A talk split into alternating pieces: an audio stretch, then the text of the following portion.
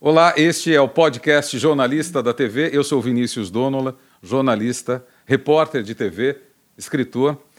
E hoje tenho a alegria de receber uma grande amiga, uma amiga de longa data, pela qual eu tenho uma profunda admiração. Repórter, apresentadora de TV, Renata Ceribelli. Que repórter de TV? Você é repórter da vida, Vinícius Donola. Quem é repórter é repórter para tudo. É repórter da vida. A gente nasceu repórter, esqueceu? A gente jamais vai ser jornalista ou repórter só de TV. A gente é jornalista da vida, aqui ou em qualquer lugar. Seja bem-vindo ao meu, ao meu não, ao nosso podcast.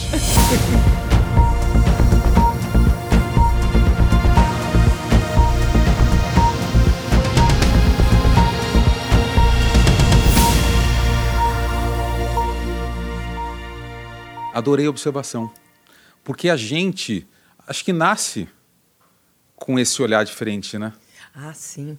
E a gente vai ficando cada vez mais experiente e a nossa vivência, nossa, vai, vai, parece que vai crescendo num grau, né, numa escala de curiosidade da vida e nunca tá bom, a gente quer saber tudo. A gente não se contenta, né, Vinícius? Aham. A gente tem anos de profissão em- com a informação rasa, né? A gente tem que aprofundar e não dá tempo de aprofundar, porque tem muita informação. E o tempo te exigiu mais isso? Ou seja, você ficou ah, mais, mais firme ou se cobra mais com o passar do tempo no rigor da apuração? Ah, sim, com certeza. A experiência, né? Com certeza. E eu acho que hoje a gente tem mais meios para isso, né? Porque a gente sabe procurar uma informação na rede social que não seja rasa. Né? Muita gente procura rasa e se satisfaz. A gente tem uma formação de não se satisfazer com o lead de uma matéria. Né? A gente quer saber mais. Então, eh, eu acho que com essa ferramenta da tecnologia, eu sou uma apaixonada pela tecnologia, eh, isso possibilita a gente saber cada vez mais, buscar cada vez mais. Eu, eu acho incrível. Ah, Eu preciso pegar esse gancho sobre tecnologia, porque a sua imagem ficou associada ao emprego de novas tecnologias na TV. Ah, por causa do Fante 360. Sim. É, eu, fu- eu sou apaixonada. Quando eu engravidei da Marcela e do Rodrigo, Isso há? Em 1989, eles nasceram em 1990, eu fui fazer curso de DOS. Do- linguagem DOS? Linguagem DOS, porque quando eu voltasse para a redação, eh, a redação do Estadão já estava computadorizada, a RBS de televisão no Sul já estava computadorizada e eu tinha muito medo de ficar para trás. E você trabalhava onde naquele tempo? No SBT, São Paulo. São Paulo. Eh, eu trabalhei anos na TV Campinas, que a gente se viu. Vamos começar a contar? Vamos, vamos. Gente, nós jamais poderíamos imaginar nos anos de 1980, E pouco. ai, 80 e pouco, que a gente estaria aqui, né? Dois adultos. Adultos. que a gente Experientes. tinha 20 anos na época, conversando sobre nossa carreira. E foi assim, né, Vinícius? Olha, 1987 eu comecei a trabalhar na TV Manchete de Campinas, que era TV Metrópole, e você trabalhava na. Não era nem EPTV, era TV Era EP Campinas. Era TV Campinas. TV Campinas, Hoje é PTV, afiliada à uma Globo. afiliada da Globo. E passaram-se 30 e poucos anos. 35 mil. O meu 32. É. E olha que barato, já que você falou de tecnologia, lá atrás você já estava preocupada em surfar nessa onda. Sim, porque eu gosto de lembrar, quando eu relembro a trajetória, né, é, eu trabalhei com várias tecnologias nesses 35 anos na televisão. Eu, eu tive um programa na TV Cultura de São Paulo, que era o Vitrine. In... Espera um pouquinho. Era Observação. incrível. Incrível. Então, que era, assim, era muito de mostrar os bastidores do, da propaganda para que as pessoas não fossem eh, influenciadas sem saber que aquilo estava acontecendo. Imagina, a gente nem imaginava 35 anos atrás que a gente teria hoje os algoritmos eh, decidindo as nossas vontades e perpetuando os nossos desejos. E a, e, a, e a ideia do vitrine era essa, né? Vamos dar a- a- armas para o telespectador, porque se ele entender o, o raciocínio de um publicitário para vender aquele Nossa, produto, isso- é então ele vai, ele não vai ter uma lavagem cerebral, ele vai saber fazer uma escolha melhor. Isso em 1990. Nossa, mas era. E o programa era muito bom. abriu. É? Imagina isso hoje. Hoje, ninguém- hoje as pessoas não. Não. entendem. A gente tem que fazer um novo vitrine só dos bastidores de- dos algoritmos. É para entender o raciocínio, É. o que, que me leva a comprar. Esses dias aconteceu uma coisa muito interessante O numa que palestra. te leva o- a, a- a desejar, né? O desejo- Você acha Exato. que você dese... o seu desejo é genuíno? Não, ó. Tem alguém fazendo a sua cabeça para você desejar aquilo, né? Olha o que, que aconteceu. Na abertura de uma palestra, eu coloco uma foto minha quando, quando bebê. E eu, falo- e eu digo que eu posso falar sobre aquele assunto mais do que ninguém.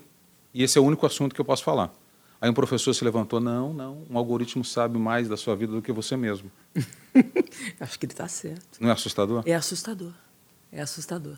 Ele sabe o que, que eu dei like, o que eu dei dislike, ele sabe o que eu comentei, o que eu não, busquei, o que eu onde- comprei. É, ele sabe a tua vontade, ele sabe o que você está procurando, ele sabe tudo. Ele sabe teu hábito, que horas que você assiste televisão, que horas que você entra na internet, os assuntos que você procura. Sabe tudo. E essa Até a sua preocupa- preferência sexual. Tudo. tudo. com base naquilo que você, É. naquilo que você pesquisou e muitas vezes naquilo que você nega de si próprio, É, isso é maluco. não é? Isso é maluco. Agora, imagina, 35 anos atrás.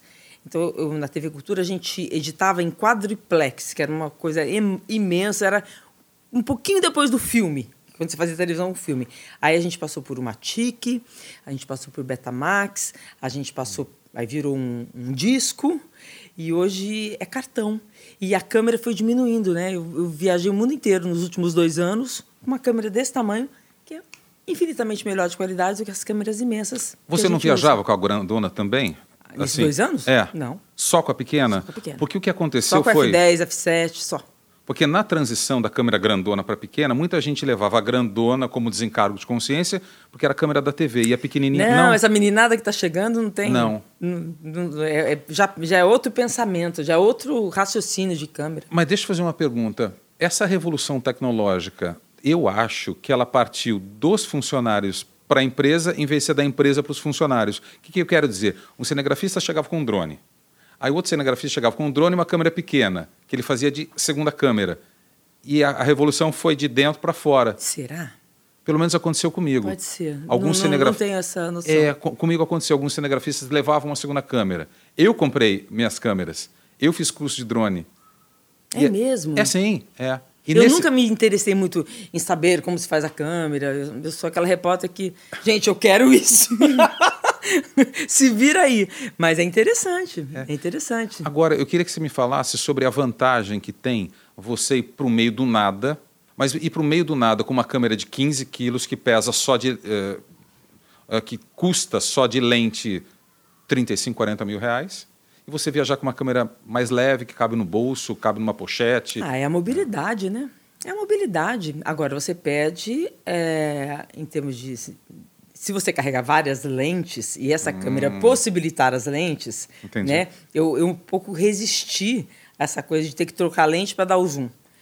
Sabe? Ah. Porque isso é uma coisa. Isso eu resisti muito. É, só para só pra explicar, essas câmeras, elas não têm o zoom que aproxima ou, ou que, que afasta. Algumas, né? Não tem. Algumas Hoje não já tem. tem, né? Antigamente você tinha que pegar, desligar, trocar a lente, colocar uma outra É, aí lente. você tá no meio do raciocínio, Isso quebra muitas vezes Quebra o a raciocínio. condução. É. Agora, falando em tecnologia, a primeira revolução tecnológica também, nossa, foi, foi o computador, mas foi da máquina de escrever para o computador. A gente tem que falar para quem está começando hoje, nem imagina. Eu peguei. Eu também. Eu Eu, fiz peguei. curso. Meu pai. Eu fiz datilografia. Eu também. e Eu sei digitar com os dez dedos. Olha, não digitar com os 10 dedos na minha época era, um horror, muito feio. Era um horror. Ficar catando eu, milho, eu vejo hoje as pessoas com dois dedinhos e falo, gente, coisa feia. Até hoje eu usar o mindinho. Exatamente. Eu, de- eu, eu digito com os 10 dedos. Imagina?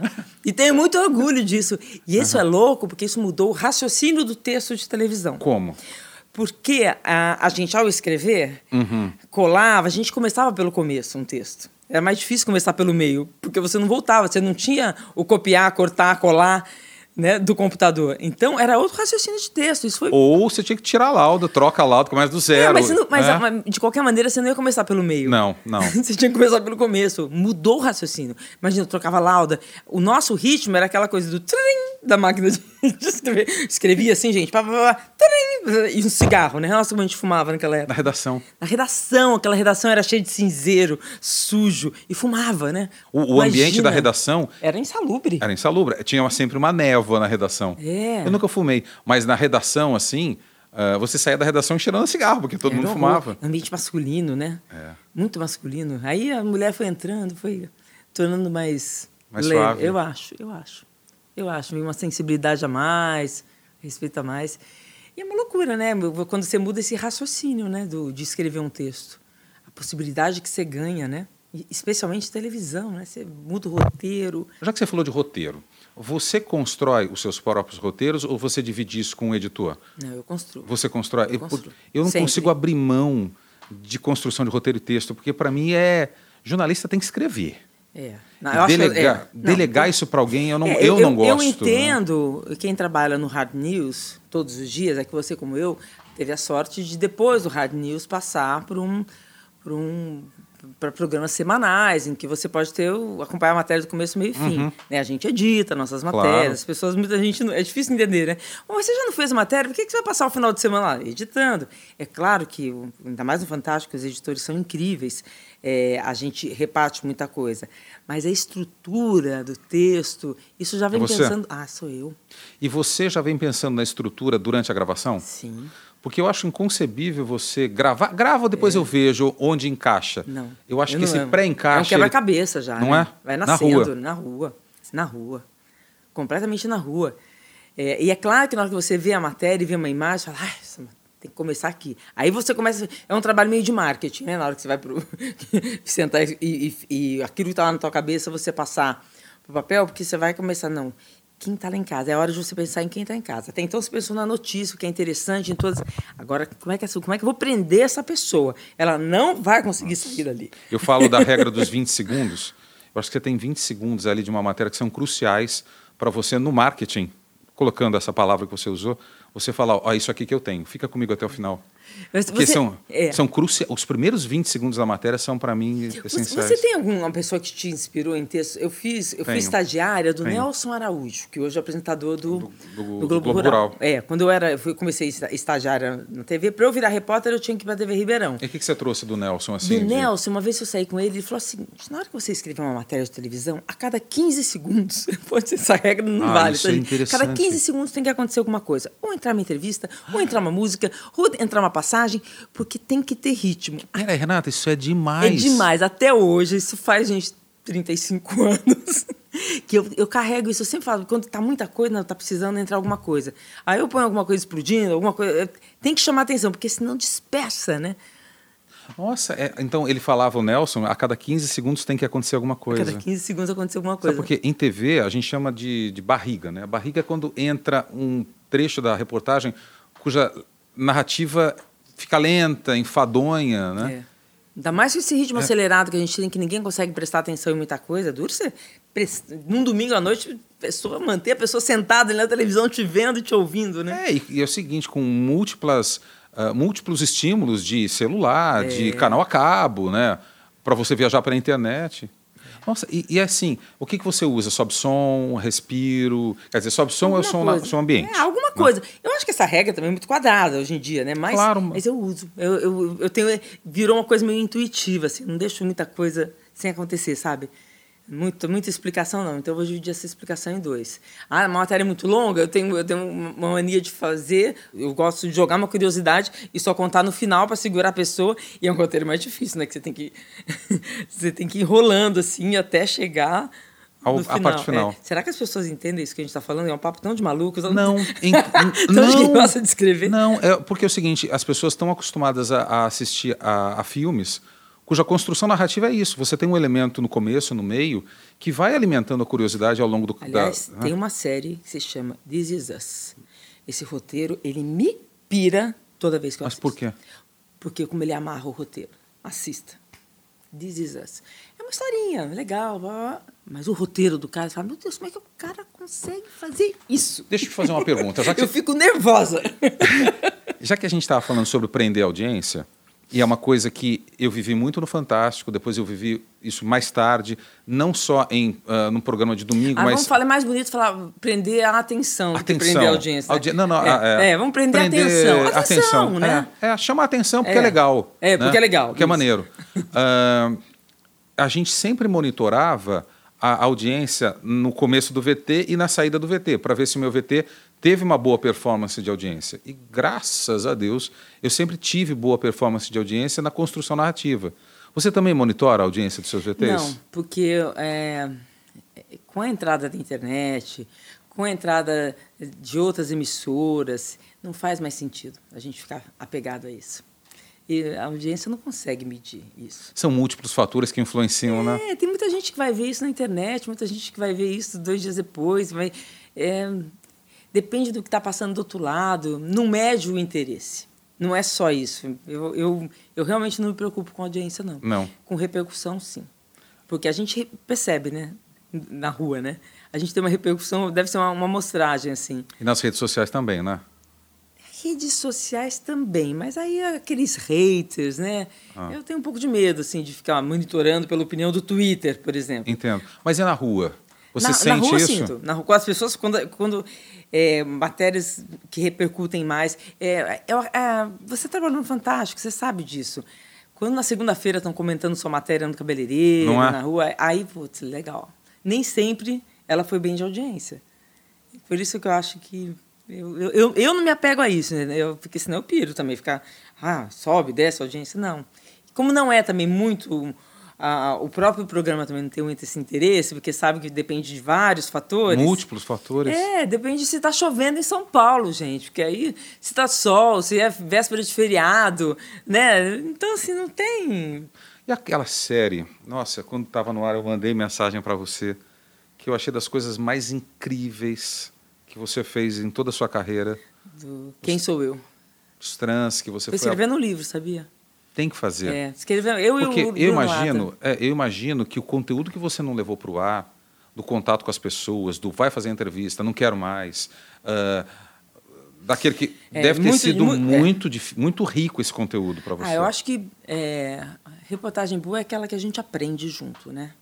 E foi um aprendizado. Foram seis meses é, entrando no mundo que eu desconhecia, termos que eu desconhecia, e conversava assim com pessoas muito próximas que eu considero super inteligentes. Falava, nossa, é assim.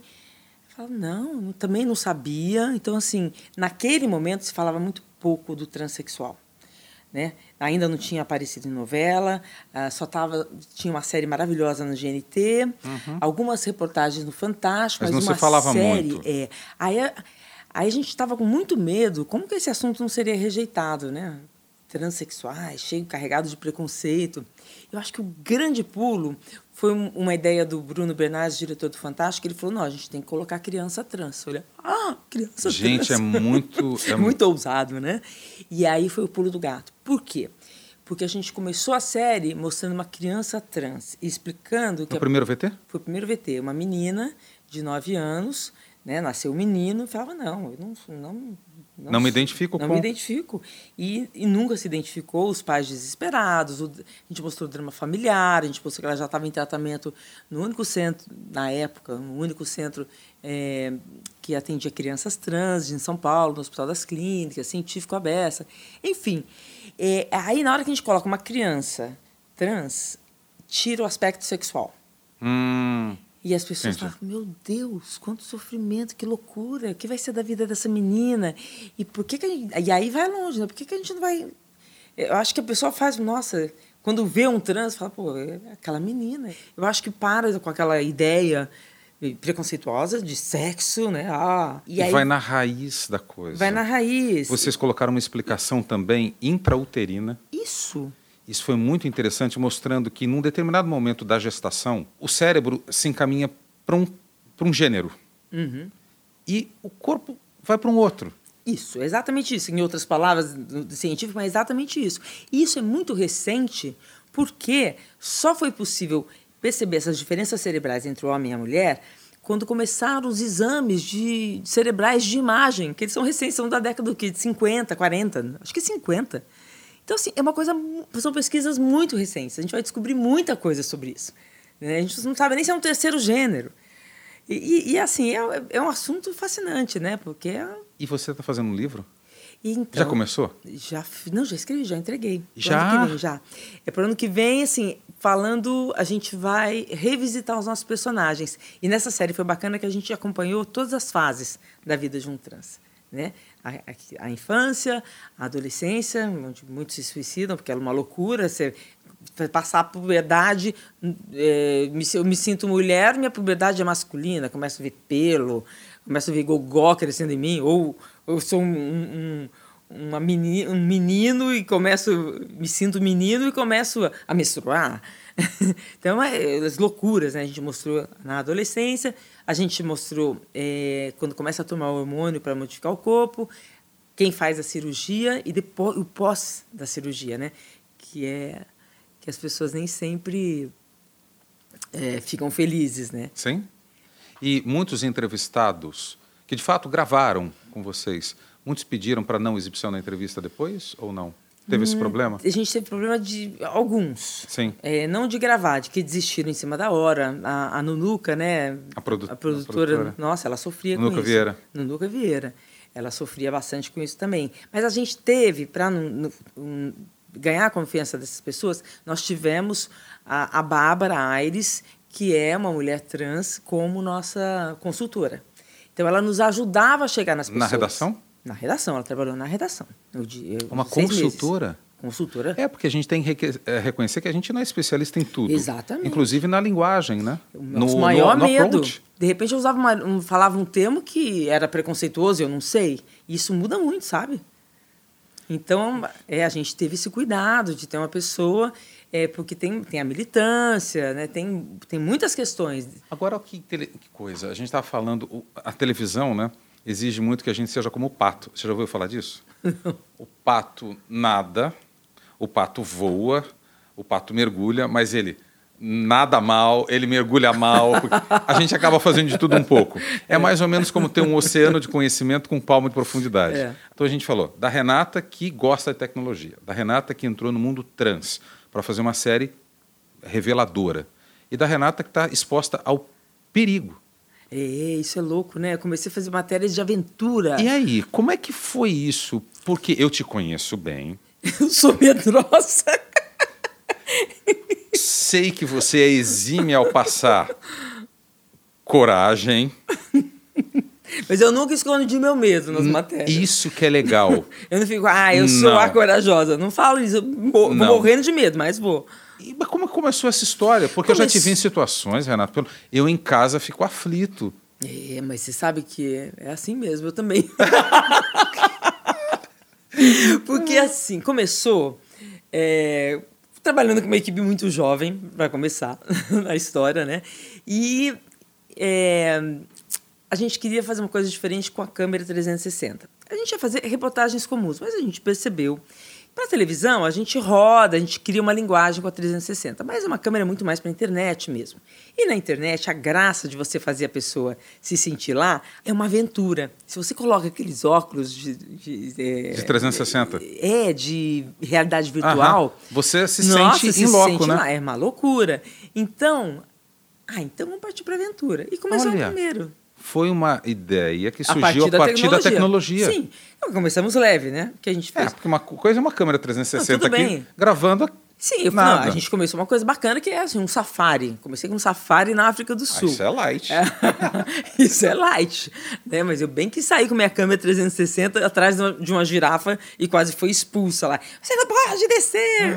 Então, mas aí você começa a se animar, né? Porque você- a câmera 360 não te dá muita paisagem distante. Então os bichos têm que estar perto, sabe? Você tem que se aproximar do perigo. É, é, porque senão a, a imagem não- não é, não é tão bacana. Aí dali a gente foi para Las Vegas. Não, a gente foi para Dubai, fizemos um parque de diversão, que foi meio sem graça. Aí a gente foi para Las Vegas, e Las Vegas tem um câmera, o, o Alex Carvalho, Carvalho, genial. genial, e começou a me provocar. Ah, você tem que pular desse prédio. Eu falei, eu não vou pular desse prédio. Ah, não. Ah, você tem que pular. Então, tudo bem, então eu a vou. pau- ah, peraí, a pauta não estava pré-aprovada antes do, do- do salto? Não, ele que falou, você Ai, tem que. não. Porque era- tinham vários brinquedos nesse lugar. Você vai pro lado do prédio, é um prédio de 108 andares.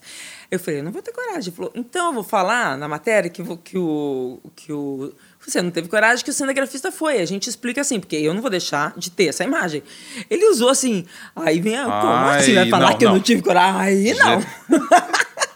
Aí eu fiquei umas três horas ali vendo as pessoas, e as pessoas voltavam felizes. Falei, ah, eu vou. Cara, foi a primeira. Eu vou te falar, foi uma doideira, porque eu pulei e falou: ó, você não tem que fazer nada, é só ligar a câmera.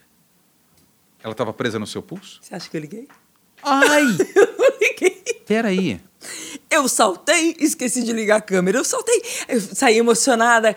Ah, Aí o Alex, você não ligou a câmera! Você vai daqui de novo! Renata. Aí eu fui, eu fui e pulei duas vezes do prédio. A primeira não valeu? Não. Quer dizer, Quer talvez... dizer, valeu porque Ah, eu tava valeu também com um GoPro.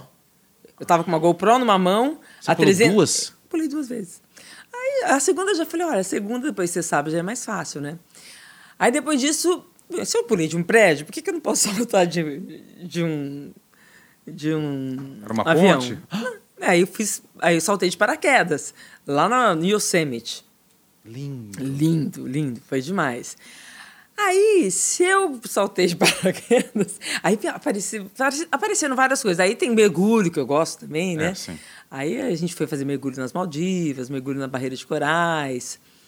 Aí a Nova Zelândia foi. A hora que falaram, vamos para Nova Zelândia, eu falei, "Ah, Nova Zelândia. Aí foi demais. A gente fez todas as aventuras possíveis e uma aventura que virou tragédias, né? É. É isso que eu queria falar com Ai, nossa. Ah, eu White acordo- Island.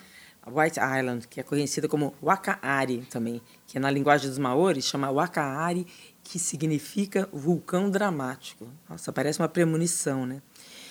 E ali foi uma loucura, porque foi um dos lugares mais incríveis que eu fui. Incríveis em que sentido? De beleza cênica Como é que ou eu- de como é que a gente- proximidade de perigo? Então, não, ma- não era proximidade do perigo, era da natureza pulsante, parecia soltava fogo aqui. Não era um lugar confortável para estar, mas como é que a gente explica a energia de um lugar? É difícil, né? Primeiro que a gente fez um, um viemos de helicóptero, depois de 10 minutos de voo, você começa a ver uma montanha no meio do oceano Pacífico Com fumaça. com fumacinha. Aí você vai chegando perto, aquilo vai ficando enorme. E era a boca do vulcão. Eu falei, moço, eu quero o piloto, eu quero ir ali no meio. Ele, não, a gente não pode ir muito para não. Por favor, por favor, por favor. Aí o, o cara dos helicópteros ficava ali bem na cratera, voando e eu querendo ver mais fumaça. Porque... É, e cheiro no helicóptero tinha de Não, enxofre? Não, no helicóptero não. Só embaixo. Na hora que você desce, Muito forte?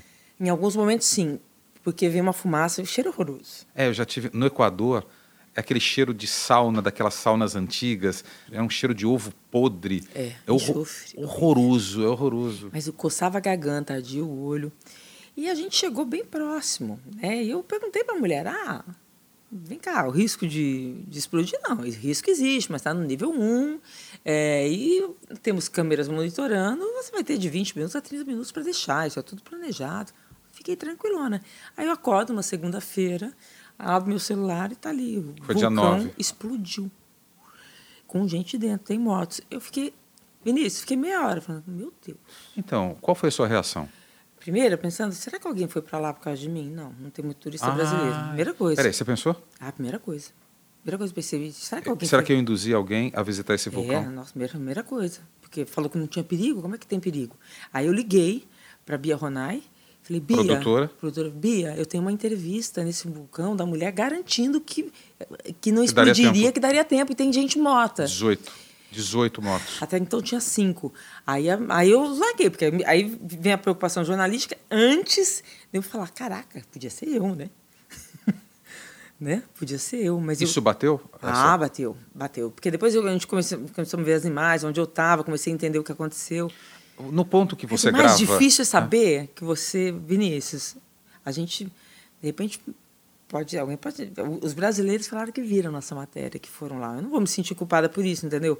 Eu só preciso entender que eu não fui, não recomendei nada é, Claro. perigoso para ninguém.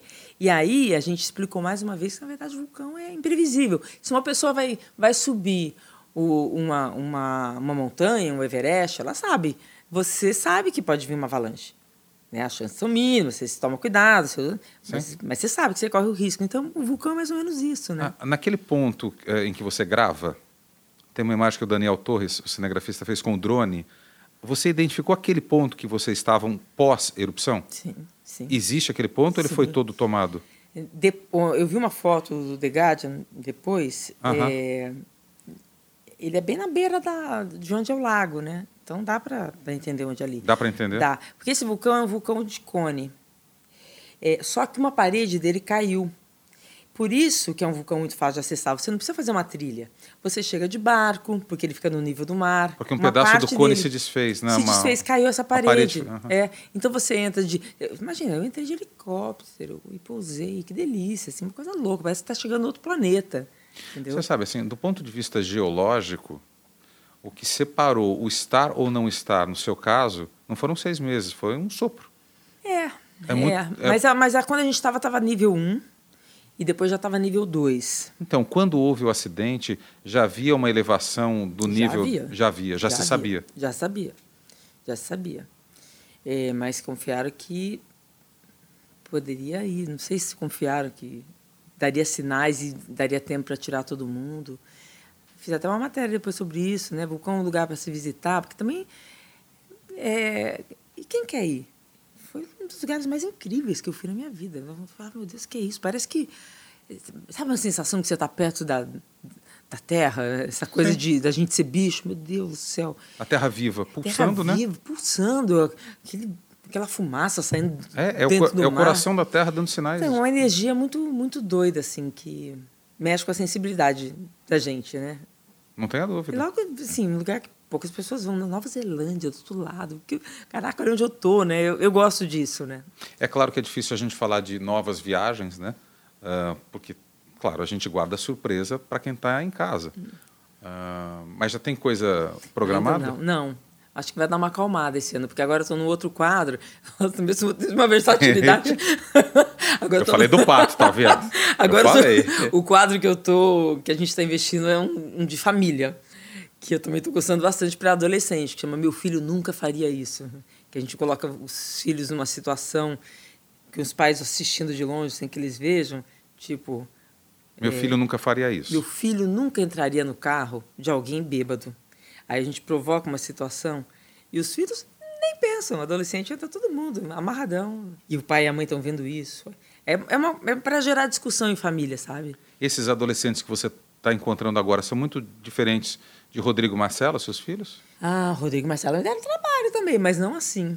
Mas Rodrigo e Marcela me deram mais ou menos trabalho, assim. Eu acho que eu, acho que eu dei liberdade para meus filhos, Vinícius, para também ser livre, sabe? Hoje eu analisando, porque se você começa a aprender aquela coisa, vou prender meus filhos, ou vou- você tira a liberdade deles e a sua. Então, meus filhos eu criei para o mundo mesmo. O Rodrigo está lá fazendo circo na, Na Europa. Europa. A Marcela virou uma empreendedora da publicidade, né? Muito bem Com um podcast? com podcast. Você gravou com ela? Óbvios.com. É, gravei, gravei. Como é que foi? Foi sensacional. O tema era é, medo e coragem. Medo e coragem. É, porque ela falou, mãe, eu te conheci cheia de medo. Acabei de dar uma palestra Mentira, no sobre esse Congresso de assunto? Oncologia. Fui convidado para falar sobre medo e coragem. É porque a Olha. gente está sempre muito exposto a isso. É, né? é. O jornalista, sim, mas o repórter é o braço da emissora perto da notícia, né? Outro dia me falaram, ah, a gente vai ficando velho, vai ficando mais medroso. Comigo foi o oposto. Não. Não, acho que eu fui ficando mais corajosa. Por quê? Porque quando você tem filho, você não pode morrer, né? Agora você já cumpriu a missão. É, você pode morrer. Né? então você Médio, É, Eu falei isso pra Marcela, ela ficou desesperada. Não, mas. Não? Não, mas você não é mais tão impre- imprescindível como mãe, né? Que a gente tem aquela coisa de bicho, né? Quando vira mãe, né? Eu, mas eu com gêmeos, imagina. Dois filhos, eu tinha medo até de andar de avião. Eles são muito diferentes. Eu os conheço Completamente. desde a barriga. É, conhece. Então, o Rodrigo é um artista. Ele nasceu artista. Nasceu, Nasceu artista. Marcela se- tem uma razão diferente. Mais racional, empreendedora. É, ela é canceriana, bem emotiva. Ela, mas, a- então, dentro Cancerianos disso... são emotivos, você não muito sabia. Eu- Ah, emotivo. Nossa, agora eu eu descobri sou. tudo. Vinícius, como é que você demora tantos anos para me 20 dizer de que você julho, é canceriano? Renata. Claro, tá tudo explicado, Tá tudo fez explicado, sentido. fechou. Ah, Eu e papo Marcela bem de comadre. É, e, e, então, assim, é, eu acho que ela. Mas ela tem, ao mesmo tempo que eu acho interessante, vontade de mudar o mundo, sabe? Assim, cheia de princípios, cheia de, de, de ativismos, sabe? As causas, ela, a publicidade dela, ela fala em narrativas feministas. E é engraçado que um dia ela falou assim. Ah, Dia das Mães, agradeço a minha mãe que me deu uma carteirinha de feminista quando eu saí da maternidade. Falei, eu? Olha. eu? Atribuiu a você a causa. Engraçado, né? Agora, imagina que. Uh, vamos voltar a 10 anos. No tempo, Rodrigo ou Marcela, ou Rodrigo e Marcela, dizem: mãe, vou fazer jornalismo. Tem ou não o apoio da mãe? Ah, teriam. Acho que eu ficaria um pouco preocupada, assim. Com? De... Ah, não sei. Mas você apoiaria? Apoiaria, claro. Inclusive fazer faculdade de jornalismo? Ai, coitados. Hum. não ia aprender muito, mas eu acho que eu poderia orientar, né? É, acho, acho que é mais responsabilidade é, se eles entram numa profissão igual a da mãe e, e, e se decepcionam, né? Você aprendeu muito sobre telejornalismo na faculdade ou foi no chão de fábrica? Foi no chão de fábrica. Na faculdade, eu lembro que me perguntaram assim: o que é uma passagem? Falei, ah, expliquei, né? Eu PUC de Campinas. PUC de Também Campinas. fiz lá. Ah, ah, também. Comecei lá. Eu eu escrevi, é um texto que transporta. Eu- Não, eu, passagem, expliquei. A passagem do repórter, como é que eu vou explicar aqui para as pessoas? Quando Enfim, a pessoa fala para a câmera, pronto. É, pronto, é isso. Ah, Não, eu tirei zero. por quê? E eu já trabalhava em televisão, eu já fazia Peraí, estágio. Você tirou zero? É. foi- Não, você tinha que responder que passagem era um texto que transporta uma pessoa de um lugar para o outro. eu nunca me esqueço disso. Hã? É verdade, verdade. Qual a disciplina? Ah, não lembro. Je- Televisão.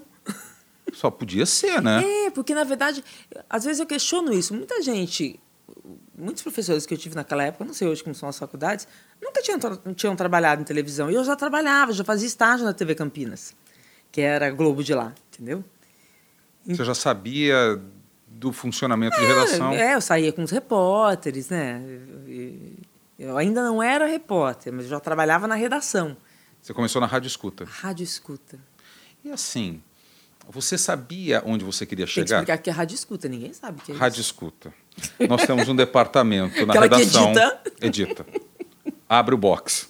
Nós temos um departamento nas redações, que é conhecido como salinha da apuração ou rádio escuta, que é por ali que entram as informações e agora, mais recentemente, as informações via WhatsApp. É. No nosso tempo era o rádio da polícia, ficava sintonizado. Ah, ah, ah, ah, atenção, nós estamos perseguindo. A gente, imagina, a gente monitorava o rádio da polícia e do bombeiro. isso. Isso é ridículo. Gente, é uma coisa louca, né? Louca, e eu me lembro, não, eu chegando, imagina, com 20 anos na faculdade, ó, senta aí e fica pegando tudo. Aí eu peguei dois acidentes muito graves Na escuta. na escuta, na mesma rodovia. Aí a Edith Gonçalves, ah, eu amo a Edith. Ela falou, vem cá, acho que tem um probleminha. Não seria um acidente só, porque era um. era, um era um acidente com 20 carros. Aula básica. Não seria um acidente só. Ai, muito engraçado, né? Mas transportando assim, aquela menina da rádio escuta, sabia que ia chegar onde chegou, tinha essa meta, Não, vislumbrava o- esses caminhos. não. Não, acho que queria ser jornalista, queria ser respeitado. E era uma época que jornalista de televisão não era muito respeitado. Assim, no começo, eu nem pensava em fazer muito eh, jornalismo de TV por causa disso. Na, eu, na faculdade, quem fazia assim jornalismo de TV era alienado. Né? Tinha isso, Nana? Tinha. Era meio. É, tele, repórter de televisão é aquele repórter que aparece, fica bonitinho, entendeu? Repórter de jornal é repórter, é jornalista de verdade. Ainda é assim? Será? Não, né? Acho que não, né? Não, né? Mudou, Acabou, né? Poxa. Mudou completamente. Pô, tão pouco né? tempo? Só 30. Só né? 30 anos. É, mas nessa época, 30 anos atrás, era assim. E, e eu me lembro que eu não queria televisão. É, eu queria casar com um agrônomo, que eu era apaixonada. queria muito casar com ele. Nossa, como eu queria casar com ele. Com 22 anos, imagina. Muito nova. Aí, é, eu, eu, eu queria fazer jornalismo rural. Eu sabia tudo, tudo do, da- do, da, da parte genética do morango de Monte Alegre do Sul. Que, eu não comi. faz, que não faz uma paixão, né? eu queria, queria muito. Mas você não imaginava o estúdio, você não imaginava. Não, o estúdio veio por acaso. Aí, nesse- quando aconteceu, eu falei, opa, gostei disso. Porque eu estava na redação, como rádio escuta. Primeiro porque é o seguinte, eu fui fazer estágio, eu, a Marici Salomão, que era minha amiga na época, e mais uma menina. Em Campinas, isso, em Campinas. EPTV. EPTV. Na época, TV é, Campinas. Era, a gente foi pela faculdade, que a gente tinha um estágio pela faculdade. E aí eu fui chamada pela diretora na época, lembra Mara Rúbia? Sim. Então, e ela falou, olha, você não leva jeito para repórter. Ah, não, pô, volta. Ela falou, você não Preciso leva jeito- pontuar isso. Não, ela falou, você não vai... Repórter, acho melhor você esquecer a tua carreira de repórter. Eu, ah, que pena. É, porque eu já estava gostando, sabe? Eu, eu saía com a Luciana Bistani, fazia aquelas passagens. A Luciana deixava eu fazer passagem de brincadeira. Eu estava gostando da história. Desculpa, eu preciso interromper de novo. Ela mandou na lata. Na lata, falou você não. Então a Marici, sim, ela tem muito jeito de repórter. A Marici virou repórter. E eu fui para a Rádio Escuta porque eu poderia ter um cargo na redação. Eu não era uma pessoa de rua. Produtora, uma editora. É, sei lá. Então comecei lá no pior cargo, que era né, mais baixo, de aprendizado mesmo na Rádio Escuta. Ué, mas se você virou repórter lá mesmo, é porque ela te deu uma chance. É, mas Não foi lá, não? foi mais. co- É que assim, começaram a aparecer necessidades. Aí a Edith, que me ajudava muito e A gostava Edith de- foi repórter, depois ela passou para a edição. Pra edição. Tinha É. ela, tinha Ângela Can- Canguçu, tinha um pessoal que gostava de mim. Falava, Renata, tem jeito. Então começava a faltar, tinha uma emergência, falava, Renata, vai lá, só faz. Eu lembro que minha primeira vez como repórter mesmo, eu entrevistei o Lima Duarte. E eu cheguei atrasada. Anos depois, ele acabou comigo. Anos depois, eu estava trabalhando no video show, eu falei, "Ah, Lima Duarte. Cheguei em cima da hora, falei, nossa, como você foi pontual, sim, porque a minha primeira entrevista na Você vida, acabou eu comigo. cheguei atrasada, você acabou comigo. E falou, eu sou neurótico com isso mesmo. Aí a gente morreu de rir. Mas essa primeira entrevista você só segurou o Só microfone. segurei o microfone, não Você aparecia. não gravou passagem, nada, Não, nem se- off, nada. Nem aparecia, só segurava o microfone. Nossa, já era demais, segurar o microfone, entrevistar o Lima Olha, Duarte. já tomou um esporro na primeira Já tomei um vez. que- esporro da primeira- Ué. Né, Hoje, essas coisas, né, são marcam tanto, né? Muito. Eu não chego atrasada, até hoje. Tá vendo? Tenho pavor de chegar atrasada. É, são traumas que ficam, né? Mas e aí? Você- De pedestal E a- de, de e microfone aí? para Aí- repórter. tinha um programa pronto para entrar no ar, o Brasil vivia o frisson do cometa Halley que ia passar ali, ia passar não sei quantos anos depois. Eles fizeram um programa, só faltava gravar as cabeças, né, que é a apresentação do Eu programa. acho que foi em 1985 isso, eu acho, né? Acho que sim. Sim. E aí, o repórter ficou doente. não pôde fazer. Não apareceu. Estava Não. no estúdio, ia editar naquela madrugada, essas coisas de televisão, né? E tinha que estar no ar, tinha patrocinador. Aí falar, gente, testa a Renata, ela tá aí, ó. Bonitinha, eu era bonitinha, tá? Continua, vai. Põe Continua, a é Renata, para. ela quer ser tanto, ela, a gente testou ela. Tá bom, vamos testar. Renata, você tem uma roupa? Fui na minha casa, peguei uma roupa, me maquiaram, e aí eu apresentei um programa do Cometa Halley. Você fez estúdio antes de fazer passagem de repórter na rua. É, aí, depois disso, eles disseram, ah, você funciona na frente da câmera, tá bom. A gente está abrindo Ribeirão Preto, não tinha IPTV em Ribeirão Preto. Estava abrindo, mais ou menos, porque a primeira geração era o Heraldo, já era uma turma bacana que tinha passado lá. E esse pessoal... O Heraldo Pereira, que O Heraldo hoje tá na Globo Pereira, News. isso. E- Esse pessoal estava indo já para São Paulo. Então, eu, eu entrei nessa segunda leva dos repórteres de lá. Como em Ribeirão. repórter da TV. À de- noite. Na madrugada, fazia madrugada. Ah, foi. Entrava 11 da noite, saía 5 da manhã. E assim, você nunca mais encontrou com aquela diretora que tinha falado que você não. Nunca mais, não tenho raiva, não. nunca mais encontrou? Nunca mais. Nunca mais encontrei. Porque é tão Engraçado, né? engraçado, mas é doloroso, né? É. Falar para você que você hum, não serve para um tipo de função que de repente você gostaria muito que fosse, ou que Essas é coisas. É, ruim. não lembro quanto mexeu com minha autoestima, não. É, na verdade, eu falei, tá bom. Ainda não. Eu- eu- ainda não. Eu tenho uma coisa assim de, ok, não é a hora, não é agora, tá bom. Eu tenho uma coisa assim, acho que na minha vida toda, o que é do homem, o bicho não come, entendeu? E meu pai sempre falava uma coisa que eu, que eu trago comigo, né? Ele falava assim, Renata, as pessoas podem te tirar tudo na vida. Vão tirar teu emprego, puxar seu tapete, mas o que você sabe, filha? Ninguém vai tirar, então você tem que saber. e ele, é- é- eu carrego muito isso, sabe? Essas coisas que pai fala pra gente. E até hoje, em todos os momentos difíceis da minha vida, tá bom, pode, pode. Ah, não quer mais, tá bom. Essa Agora, presen- o que eu sei, ninguém me tira. E essa presença dele está pertinho de você. né? É, é, é. É Engraçado isso, essas, essas, esses conselhos, né, que ficam pra gente, né? Ficam tatuados no DNA, né? É. nas nossas condutas éticas, né? Isso É fica, verdade. isso não, não se deleta. E já que você falou, e quase finalizando, você falou que o que é do homem, o bicho não come. É. O que, que é da Renata que o bicho não come para o futuro? Nossa, é, eu não sei. Não? ah, eu acho que. Eu não gosto de me sentir parada, entendeu? Então, assim. Jura? não. Eu, eu Se gosto. você não dissesse. É, então, assim, eu- eu tô sempre querendo colocar algum tema diferente, estou sempre propondo coisas novas. Dentro do Fantástico é possível fazer muita coisa, você sabe disso, né? Eu adoro trabalhar em televisão, adoro fazer televisão. Mas também estou aberta a, a todas as tecnologias. né? Eu acho que a televisão, junto com a internet, é, deve ser um, um próximo projeto que eu posso apresentar, entendeu? Eu tenho certeza que vai dar certo. Porque você é meu Ao con- amigo. Não, ao contrário da Mara Rúbia, eu acho que você nasceu para isso, para comunicação, para o vídeo. A sua relação, já falei isso 200 vezes, sua relação com a câmera é uma coisa absurda.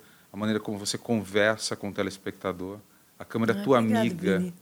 A câmera é tua amiga. Eu gosto. Isso é muito legal. Eu te agradeço. Ah, mas a gente tem muito papo ainda, né? Temo, olha. Você- São olha, 35 anos, meu amigo. é muita, É muita história. É muita história. Mas te agradeço muito, porque é interessante a gente ver quanto de conteúdo que a gente tem ah, e que a gente pode contribuir com essa, com essa galera que está chegando. É, né? é. E a gente falava, quantos países que você já fez matéria? Você não sabe. Tanta história que a gente tem para fazer, tanta história que a gente tem para contar. É, porque na verdade não são os países, né? Quantas histórias em quantos países, né? que a gente tem pra contar, né? Obrigado, Adorei. adorei. E também. É muito, é muito bom, sabe? É muito bom quando você vê esse tanto de conteúdo numa pessoa tão tão demais quanto você, minha amiga. Obrigado. Ah, obrigada, Vini. Adorei. Então é isso. Foi maravilhoso. E a gente se encontra em breve no meu, eu não, no nosso podcast. Tchau.